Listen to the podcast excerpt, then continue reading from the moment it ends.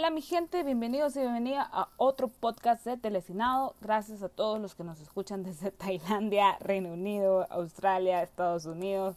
Me parece una locura, espero que estén practicando su español y si son de la comunidad latina, muchísimas gracias por escucharme. También millones de gracias a todos los que nos siguen de Guatemala, México, España, Costa Rica. Millones de gracias a todos los que nos escuchan.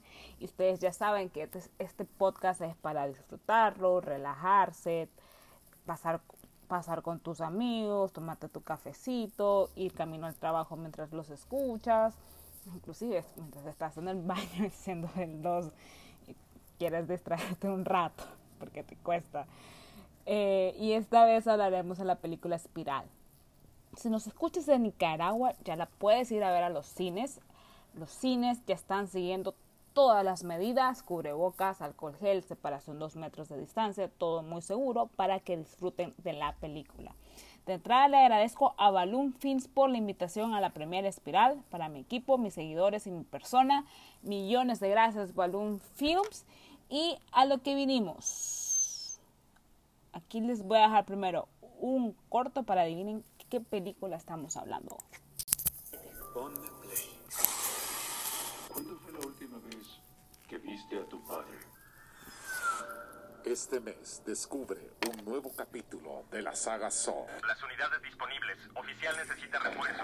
¡Eso solo fue una distracción! Puede estar donde sea. Puede ser quien sea. ¿Quieres jugar, maldito? Espiral, el juego del miedo, continúa. Exacto, mis amigos. Les hablaré de Espiral. Espiral, que es la novena entrega de la saga de Saw. El guion es de Josh Stumber y Pete Confinger a partir de una historia creada por Chris Rock y está dirigida por Darren Lynn Bousman. Ya no es James Gunn, eh, James Wan, perdón, por si se lo preguntaban, James Wan se bajó de la silla de director y subió Darren y está protagonizada por Chris Rock, Samuel L. Jackson, Matt Minghella y Marisol Nichols. ¿De qué va la sinopsis oficial? Según la sinopsis oficial, un cruel sádico genio desata una retorcida forma de justicia en espiral el nuevo y aterrador capítulo en el universo de los Juegos del Miedo. A la sombra de su respetado padre de policía, este personaje lo interpreta Samuel L. Jackson, el atrevido detective Ezequiel Vance, interpretado por Chris Rock, y su compañero novato, quien es interpretado por Max Minghella, se encargarán de una rebuscada investigación sobre unos asesinos que despiertan un recuerdo inquietante de un terrible pasado de la ciudad. ¿Habrá regresado? ¿Será posible? De eso va la novena entrega de los fans de la saga de Sao. Para los fans de Sao, creo que si no han visto Sao, que es un clásico de terror, deben ir a verlo. Es como decir que no han visto Vaselina, o sea, tiene, es un must, tienes que ir. Y para los que no sabían, el origen de la super archiconocida serie de películas de terror viene de un cortometraje de nueve minutos estrenado un año antes del primer largometraje, o sea, la primera película, que lo pueden encontrar en YouTube. Por la página les estaré compartiendo para que se lo chequen, se lo miren y se lo disfruten.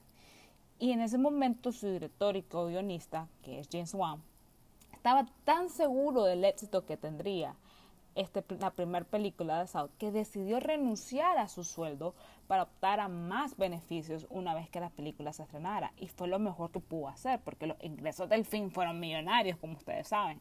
Le permitió realizar otras cosas. La película, la primera película, se completó en 18 días, que esto es todo un hito. Y al principio la película se iba a estrenarse directamente en videoclubs pero tuvo tan buena recogida en el Festival de Sundance, donde se estrenó, y el de Toronto, que finalmente se decidió llevar a las salas de cine. Y gracias a todo eso es que hoy se vuelve una película de culto y podemos disfrutar esta novena, novena entrega. Algunas curiosidades sobre esta película es que se tenía pensado que la película, el nombre debería ser El donante de órganos. Y al- esta película, a diferencia de sus predecesoras, que normalmente se estrenan en Halloween, se decidió estrenar para estas fechas para evitar este tema de que eh, verse afectada por una franquicia de terror que se iba a estrenar durante ese momento que se llamaba Halloween Kills. Y como les decía al principio, Chris Rock es un fanático de las películas del juego del miedo. Y él le propuso la idea a Lion Gates, que Lion Gates es la casa de distribución y la casa de productora, de que hicieran esta película y viene Lion Gates lo convierte en un productor ejecutivo y él es uno, un coescritor de la historia. Entonces de ahí viene todo este barajuste de espiral. Ok, ahora mi percepción de la película. Les voy a hacer un spoiler increíble, así que si no han visto Espiral, les recomiendo que se detengan ahorita, que no me, después no me anden diciendo en las redes o en los comentarios que me hiciste un spoiler si no lo he visto. Spoiler, conste, spoilers. Les recomiendo, vayan a ver la película y luego se vienen a escuchar lo que les vengo a decir, porque hay algunos datos interesantes que les pueden cambiar eh, la forma de ver la película. Y, o si no les importan los spoilers, pues sigan continuando ahorita. Ok, ¿qué pienso de la película? Yo siento que los juegos del miedo son películas para entretenerse. Es decir, no puedo esperar un super guion. Y si lo estoy esperando, pues, van esperando eso, eh, van de entrada mal. Eh, y esta novena película sí está buena, está para entretenerse, para disfrutarla. Si son fan de las películas del miedo y son fan de la saga de Saw, la van a amar porque son películas que significan algo para la gente que le gusta este, este género de cine. En mi opinión muy personal, me parece una película y un guion muy predecible. Eh, tuve la oportunidad de invitar a mi podcaster anterior y a mi futuro podcaster. Sí, Kevin, si estás escuchando esto, muchísimas gracias. Y espero tenerte en otro podcast. Francisco, estaremos muy, muy de cerca haciendo un podcast en el futuro. Francisco es un cinéfilo que tiene datos muy interesantes para compartir con nosotros. Estamos armando el guion ya para el siguiente podcast con Francisco. Y bueno, eh, parte de mi equipo en fuimos a esta premier. Y entonces estaba con Kevin, que es psicólogo, que lo tenía a la par. Entonces Kevin me dice a las 20 o media hora que inicia la película, ¿quién crees que sea el asesino? Y entonces yo le digo, ah, eso está fácil. La película tenía 30 minutos, no 20 minutos. Entonces le digo, ah, está fácil, es el compañero de Chris Rock, interpretado por Matt Samangano. Entonces me pregunta, pues, ¿cómo sabes que él? Entonces vengo y le digo, pues, pues dijo dos frases que dije, ah, bueno, el guionista nos dio ya la pista. Que él dice, estoy aquí y esta fue mi inspiración para meterme a la policía. Uh, ahí fue como que, ah, ok, este va a ser el asesino. La película sigue corriendo, como a los 40 minutos, dice que muere su personaje. Y entonces viene y me dice, te equivocaste. Entonces le digo, no, me sigo en pie firme de que él es el asesino.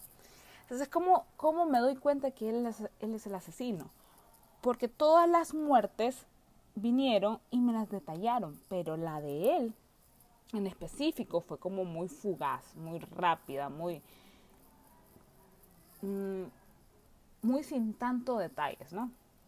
Entonces, como no me dieron los detalles para como normalmente sale la muerte del capitán o la muerte de los otros dos policías, entonces, ah, ok, easy, este es el asesino. Y como les comentaba, para los que no saben qué es un cliffhanger, un cliffhanger es cuando viene el guionista y quiere sorprenderte al final y te da otro, otro final, algo que no, no esperabas que pasara y eso te deja como descolocado o te deja como que, wow, ¿qué pasó aquí?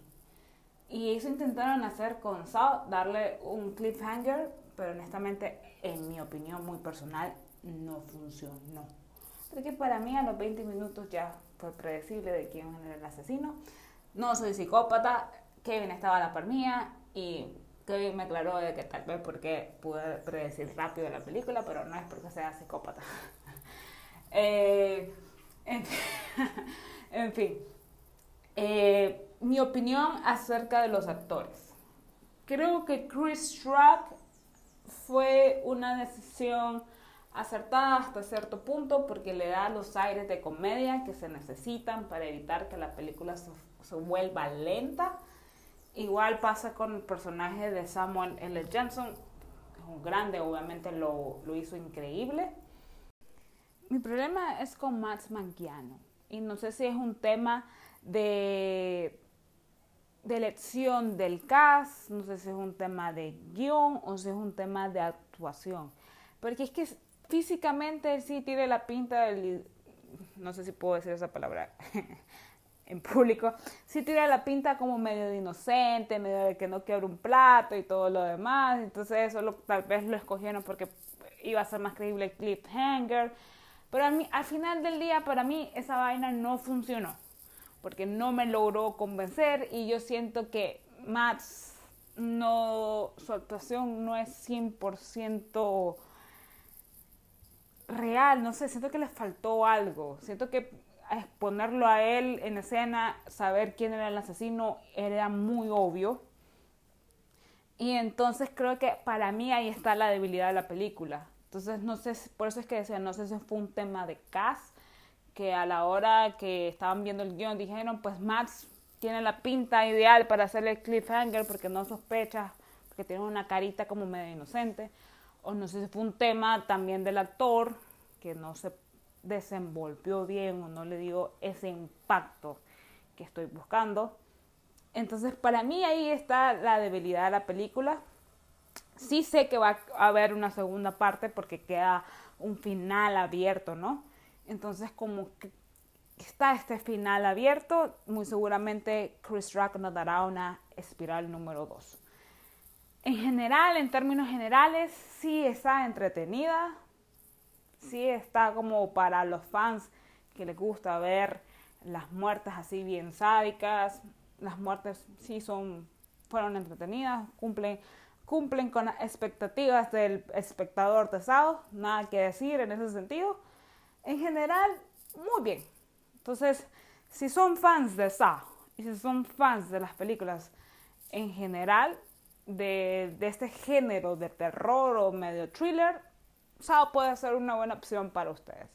Entonces, sí las recomiendo, pero sí no te la recomiendo si vas con la expectativa de que quieres un gran guion, que quieres asustarte, que quieres... Si vas con buscando algo así, no te la recomiendo.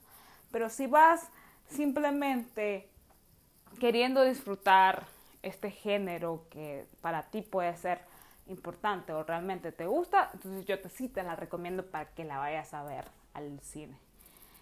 Y pues esto sería todo por este podcast. Espero que lo hayan disfrutado. Espero que tengan un excelente día, una excelente noche, una excelente tarde.